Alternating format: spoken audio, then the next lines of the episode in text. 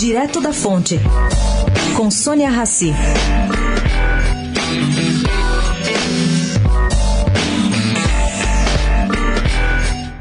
Gente, não há como prever para onde levará essa guerra comercial entre Estados Unidos e China. No ver do ex-presidente do Banco Central, Gustavo Loyola. Ele acha que estamos vivendo em um mundo de transformação que passa do conhecido para o desconhecido com muita rapidez. Isso aí cria ambiente de muitas incertezas. Bom, o fato é que foi ultrapassada ontem, por livre e espontânea vontade da China, a temida barreira de 7 yuans por dólar, impactando todos os mercados financeiros pelo mundo.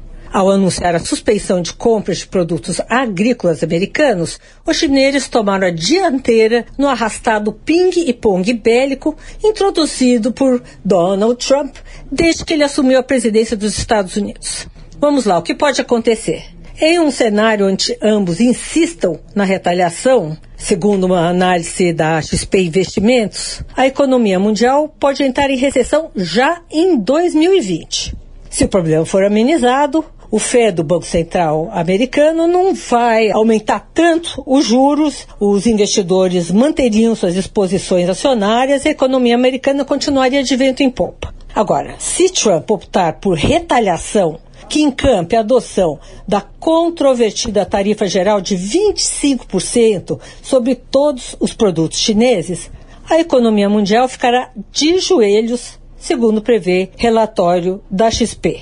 Estamos vivendo momentos delicados, difíceis e incertos.